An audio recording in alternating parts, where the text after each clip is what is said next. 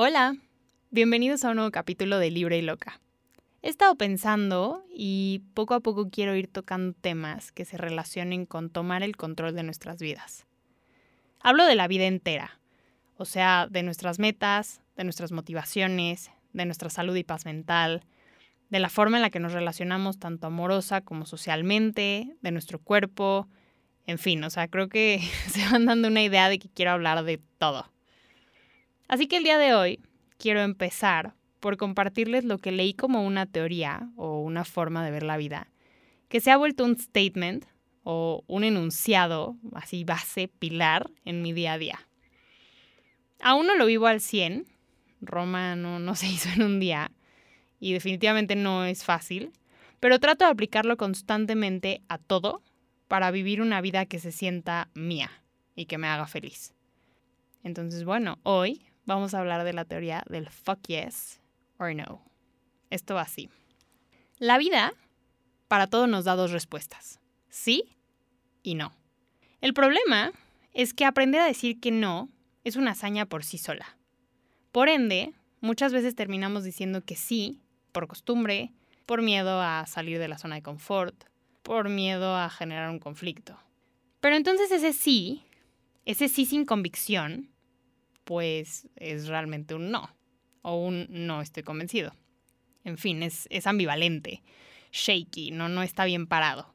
Podríamos decir que está en el limbo, ¿no? Es, es gris, es un sí gris. ¿Se acuerdan del podcast pasado cuando les dije que navegué por todo el internet buscando fórmulas mágicas para curar mi corazoncito? bueno, obviamente se me cruzaron mil artículos de dating, del mundo de las citas y todo eso que bueno, no, no es el tema hoy, pero creo que aportan muchos ejemplos de este limbo del, del cual les hablo. Porque la temática general de todos esos artículos es estrategias para convencer a una persona de que tú eres lo máximo y debe de salir contigo. Se traduce en títulos como a los hombres les gustan las mujeres que tres cosas en las que se fija una mujer cuando o unos tips terribles como no te apresures a contestar sus mensajes. Cuando salgan a cenar, deja tu chamarra en su coche para que tenga que marcarte. No pases de cierta base en la primera cita para que te vuelva a buscar. Ojo, no, no me estoy inventando nada de esto. O sea, de verdad, googleenlo. Se los van a topar. Pero bueno, en fin. Hay mil y un consejos terribles que en nuestra desesperación tomamos, creyendo que así vamos a poder convencer a esa persona que parece dudosa de salir con nosotros esa persona que te habla tres días y luego no te busca, con la que llevas un tiempo saliendo pero no formaliza, que está pero realmente no está, de que dé un sí completo, de que diga, fuck yeah, quiero salir con esta persona. La verdad es que nosotros no tenemos poder sobre eso. Somos lo que somos y si a una persona eso no le gusta, no podemos hacer nada al respecto. No podemos convencer a la gente de que somos lo que quieren y más importante, ¿por qué querríamos hacerlo? ¿Por qué querríamos estar ahí? ¿Por qué no buscar salir o estar con alguien que quiera salir y estar con nosotros tan convencido como nosotros lo estamos? Porque si nos tomamos el tiempo de googlear estrategias, de ponernos más perfume, de arreglarnos con la esperanza de cruzarnos con ellos en la escuela o en la oficina, de que se quede un rato más o que le nazca hablarnos, está más que claro que nosotros ya dimos el fuck yeah. Si no, no nos interesaría tanto, punto. Tú ya dijiste, fuck yeah, quiero salir contigo. Fuck yeah, quiero conocerte. Y ojo, no estoy hablando de que porque digas fuck yeah significa ya noviazgo y boda. Es darle un sí seguro y certero a esa primera etapa. Creo que este rollo de dar un fuck yeah no se trata solo de personas. O sea, ¿por qué no hacemos las cosas dándolo siempre? Estar en un trabajo, que si es el trabajo de tus sueños y dices fuck yeah todos los días cuando te levantas, está excelente. Estar en un trabajo que, si es el trabajo de tus sueños y dices fuck yeah todos los días, está excelente. Pero estar en un trabajo que no lo es, entonces, ¿por qué estar ahí? Entiendo que también esto es complicado. A veces las circunstancias nos obligan a estar en un trabajo que no nos encanta. Pero en lugar de andar cabizbajos por ahí, podríamos verlo como fuck yeah, voy a hacer esto bien, porque es lo que necesito ahorita, lo que me va a dar experiencia, lo que me va a dar un ingreso extra, cierto estilo de vida, ciertos lujos, viajes o mi cafecito diario de Starbucks, en lo que mis proyectos salen a flote, en lo que subo de puesto o en lo que encuentro algo mejor. Si hablamos de amistades, todos hemos estado alguna vez en un grupito o amistad tóxica. De esas que te dejan un mal sabor de boca después de pasar el rato con ellas, con las que parece que constantemente compites, con las que sientes que tienes que justificarte o omitir cosas sobre quién eres o qué te gusta. O sea, en pocas palabras, gente que en lugar de sumar te resta. No, no sé cómo caemos en esas relaciones, pero todos hemos tenido una relación así. Igual les pregunto, ¿por qué estar ahí?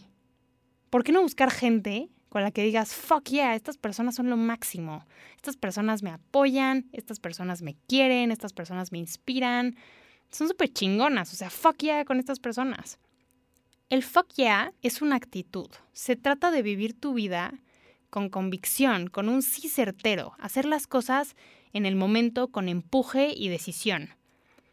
Y ojo, o sea, no significa que nunca tengas dudas o miedos, porque no hay nada en esta vida 100% seguro.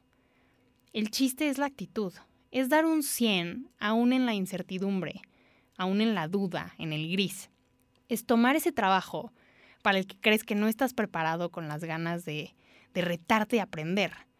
Es tomar el trabajo que paga las cuentas, pero trabajar en tus proyectos por las noches y los fines de semana. Es salir con esa persona que mueve algo dentro de ti para no cerrarte la puerta de vivir algo increíble. Y si no funciona, si dijiste fuck yeah, salgamos, pero después ya no, ya no quisiste algo más. Si dijiste fuck yeah, este trabajo, pero de pronto te sobrepasa y no es lo que creías que iba a ser. Bueno, a veces las cosas no funcionan, así es la vida. Y de todo se aprende. Pero hiciste todo lo que estuvo en tu poder en su momento, entraste con la mejor actitud.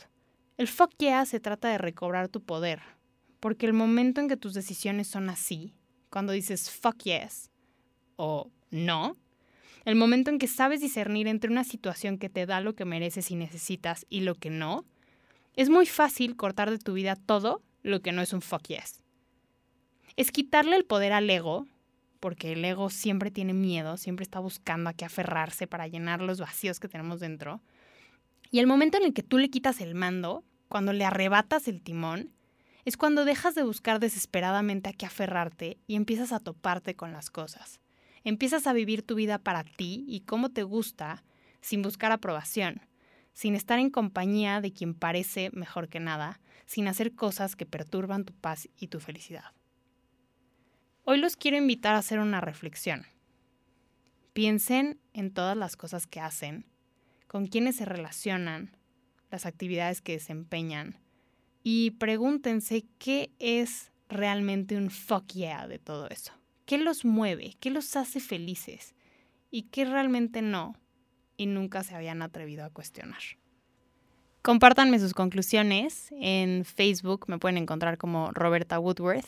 En Instagram estoy como de Roberta Woodworth, así T-H-E, Roberta Woodworth. Y bueno, pues nos vemos en el siguiente episodio. Muchas gracias por haberse dado la vuelta a un nuevo capítulo de Libre y Loca. Nos vemos en el siguiente. Bye bye.